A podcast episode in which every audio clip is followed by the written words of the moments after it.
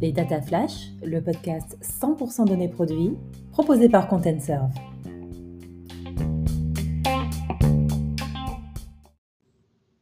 Bonjour et bienvenue dans ce nouvel épisode des Data Flash.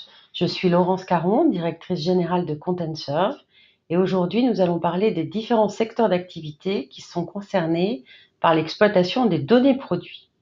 Chaque entreprise, que ce soit un industriel ou un retailer, un fabricant ou un grossiste, on a des enjeux spécifiques euh, qui sont notamment liés au domaine d'activité euh, de ces entreprises. Toutefois, on va constater qu'il y a un enjeu commun, celui de la bonne exploitation des données produits.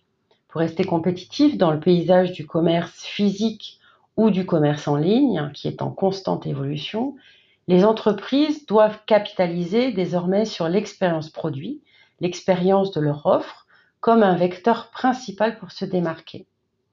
À mesure que les fabricants ou les distributeurs adoptent une solution de gestion des informations produits, appelée PIM, Product Information Management, ils réalisent souvent à quel point il est nécessaire de collecter, d'enrichir et de publier rapidement et facilement les données produits.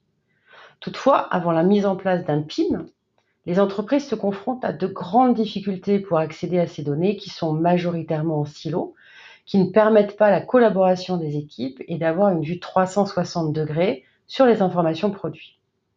Passons à quelques illustrations concrètes. Par exemple, dans le secteur alimentaire ou encore des cosmétiques, on a des informations essentielles qui sont réglementées et qui doivent obligatoirement être présentées aux consommateurs, comme les ingrédients, les allergènes, les éléments nutritionnels. Les consommateurs doivent obligatoirement pouvoir y accéder à tout instant.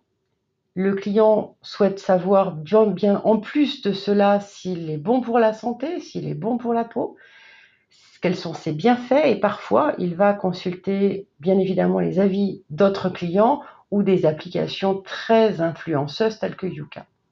La tendance est à l'exigence sur l'origine et les bienfaits pour la santé. Il sera donc essentiel de mettre à disposition ce niveau de détail sur les produits, sur tous les canaux de commercialisation. Côté fashion ou lifestyle, nous allons forcément vouloir connaître les éléments techniques, les dimensions, les matières avant de faire un choix. Mais si l'achat est en magasin, le toucher sera important en ligne, l'ajout de nombreux visuels, lui, devient un impératif pour pouvoir voir le produit euh, sous tous ses angles. Côté fabricant ou retailer, euh, on va mettre en avant un savoir-faire, des atouts clés, avec l'apparition notamment de plus en plus de labels comme le local, l'écologique. Si l'entreprise n'est pas en mesure de publier ces informations, les ventes risquent de dégringoler au profit de la concurrence. Plus les informations et les données sont détaillées, plus le client sera en confiance pour effectuer son achat.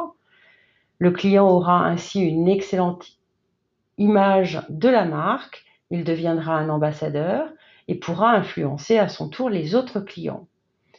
Par ailleurs, en créant une relation de confiance sur la base d'informations riches, permettra d'augmenter les achats complémentaires, cross-sell, upsell, en résumé, tous les, secteurs d'activité sont concernés, les premiers ayant atteint une maturité et la mise en place d'un outil de process et une organisation permettant l'agilité et la bonne gestion et l'exploitation des informations produits sortent vraiment leur épingle du jeu et sont et deviennent les leaders sur leur marché.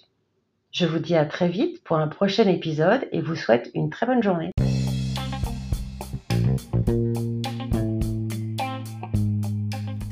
Les Data Flash, le podcast 100% données produits, proposé par ContentServe.